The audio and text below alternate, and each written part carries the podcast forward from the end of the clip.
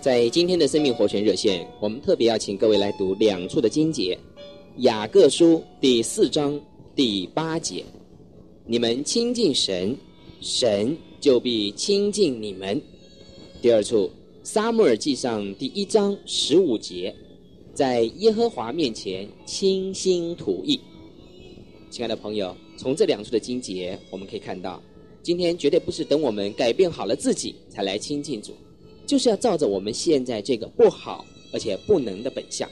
带着我们自己的失败还有软弱来亲近他。我们只要一遇见他，我们就会改变。亲爱的朋友，主渴望我们来亲近他，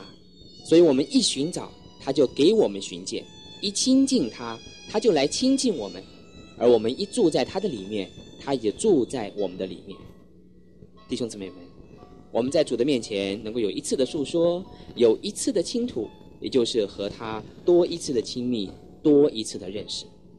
我没听说过，也没看见过有人在主的面前从来没有流过泪，而他就能够和主有亲密的交通，或者说从来没有将他一切的苦乐的事情都带到主的面前和他分一分，也从来不把他秘密的事情和主说一说的人，他能够和主有亲密的来往。朋友们，弟兄姊妹们。当我们这样和他亲近一次的时候，要胜过平常的交通好几百次，也唯独只有这样，我们的生命才会进步。朋友们，神正在等候我们来亲近他。今天也谢谢朋友和弟兄姊妹们的收听，明天我们再见。